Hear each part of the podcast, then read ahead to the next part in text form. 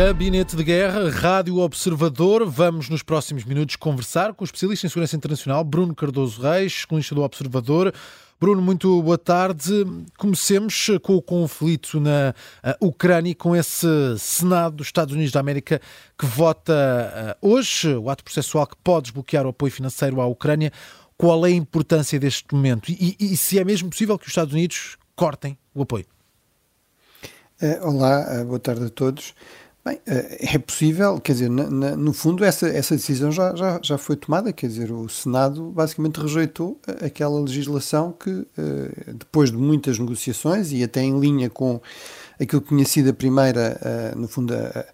aquilo que inicialmente tinha sido a posição do Partido Republicano, inclusive da sua liderança no Senado, era só é possível essa ajuda havendo um acordo a respeito da, do reforço, digamos, das restrições à entrada nos Estados Unidos, um reforço das defesas nas fronteiras, como, como,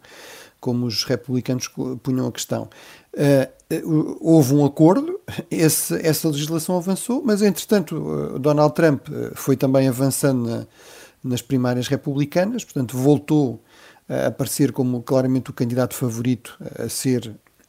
digamos, o candidato republicano nas, nas presidenciais de novembro e, e, e, acabou por dizer que só punha essa, essa legislação e, portanto, isso leva a uma viragem do Partido Republicano que acaba a votar contra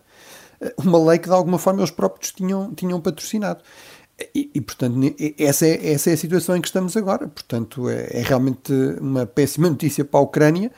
eu diria que é péssima para a credibilidade, para já, do Partido Republicano, mas mesmo da política externa americana. Não é? No fundo, nós estamos aqui num cenário em que eh, parece que eh, realmente, pelo menos um dos grandes partidos históricos eh, dos Estados Unidos, um dos partidos tradicionais de governação nos Estados Unidos, em que o sistema está desenhado, no fundo, para tendencialmente ser bipartidário, porque o vencedor fica com tudo, quem fica em segundo não fica com nada, é assim para as eleições para o, para o Parlamento, para o Congresso, é assim para as eleições para Presidente, eh, e portanto eh, isso significa que realmente o Partido Republicano aparentemente não quer saber, não só não quer saber da Ucrânia, como também não quer saber de Israel ou de, ou de Taiwan, Portanto, basicamente subscreve esta linha de Trump que é não precisa de aliados, eh, faz os acordos que entender quando entender, o que interessa no fundo é apenas a política interna americana isso, obviamente, tem consequências dramáticas, nomeadamente para a segurança da, da Europa, uh, e vai colocar questões muito difíceis, devia colocar questões muito difíceis aos, aos aliados europeus. Por exemplo, já tivemos o, o primeiro-ministro polaco, o Donald Tusk, a dizer, uh, no fundo, shame on you, não é? Portanto, isto é uma vergonha. Como é que o partido, não só de Lincoln, mas de Ronald Reagan, que sim, no fundo ajudou a libertar a Europa de Leste, agora, no fundo, põe completamente em questão a segurança e a liberdade dos seus aliados na, na Europa de Leste, inclusive a Polónia, não só a Ucrânia, mas a Polónia. Sim, com essa referência clara Reagan. Mas uh, uh, vamos ter que aguardar por decisões mais concretas dos Estados Unidos da América, um, sendo que há, há hoje também outra uh, informação merecer destaque sobre a idade de recrutamento na, na Ucrânia. Pode mesmo passar para os 25 anos.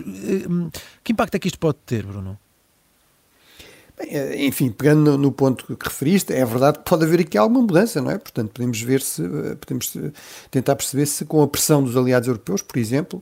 que é sempre uma coisa complicada de se fazer num contexto eleitoral, é normal que os aliados não queiram muito envolver-se em eleições norte-americanas, mas vamos ver se, se com essa pressão vai haver aqui alguma possibilidade de mudança da parte dos republicanos, mas eu confesso que estou relativamente uh, cético, no sentido que acho que quanto mais tempo passar e, portanto, mais se aproximar a data das eleições de novembro, que são não só presidenciais, mas também para uma parte do Senado, um terço do Senado e para, e para a Câmara Baixa, para a Câmara dos Representantes, as coisas vão se, vão -se complicar. Um, pronto, em relação a essa questão realmente da, da do recrutamento na, na, na Ucrânia, em parte é, uma reação a esta, no fundo, a estas dificuldades crescentes, ou seja, eh, é uma das fontes de tensão eh, entre Zelensky e, eh, o, e, e, e o seu comandante-chefe, o general Zalnuzny, esta questão da necessidade de tropas frescas, é, isso torna-se mais necessário na medida em que a Ucrânia sofra mais baixas, portanto, se começar a ter problemas de abastecimento em quantidade em qualidade, nomeadamente dos sistemas de armamento ocidentais, muitos dos quais nós sabemos que a Europa fornece, mas nunca consegue fornecer na quantidade que os Estados Unidos fazem, portanto isso torna ainda mais importante esta, no fundo este apoio esta a necessidade dos ucranianos, no fundo, mobilizarem mais tropas, no fundo, para terem mais carne para canhão, enfim, pondo as coisas no, em termos bastante brutais, mas a guerra, infelizmente, é uma realidade bastante brutal. Têm de ter mais tropas porque uh, estão a contar ter mais baixas e, portanto, baixaram a idade de recrutamento, que até aqui era dos 27, no fundo, tentar preservar o mais possível a, a juventude e também o período de formação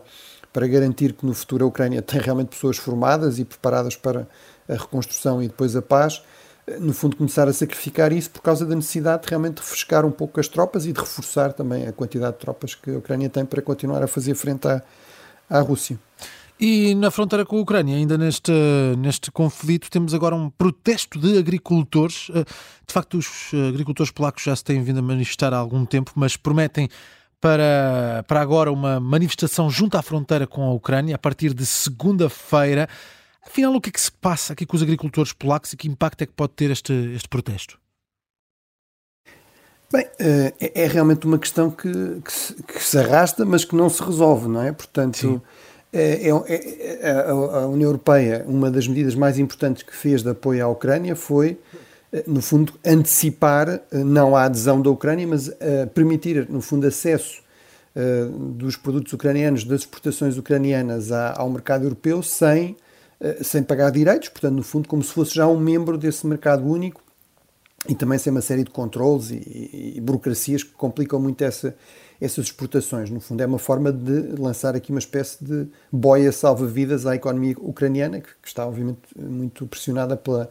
pela guerra, pela, por, milhões de refugiados, etc., pelos ataques russos até diretos à, às infraestruturas económicas, às estruturas de comunicações, etc.